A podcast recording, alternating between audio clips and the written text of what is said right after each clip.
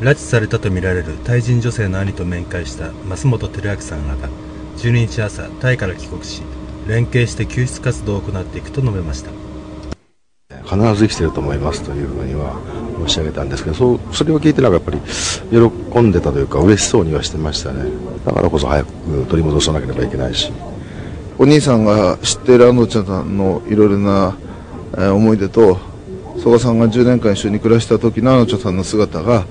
今もたくさん一致してるわけですけれども具体的に会っていただければもっともっとたくさん一致することが出てきて北朝鮮に、えーいるんだということを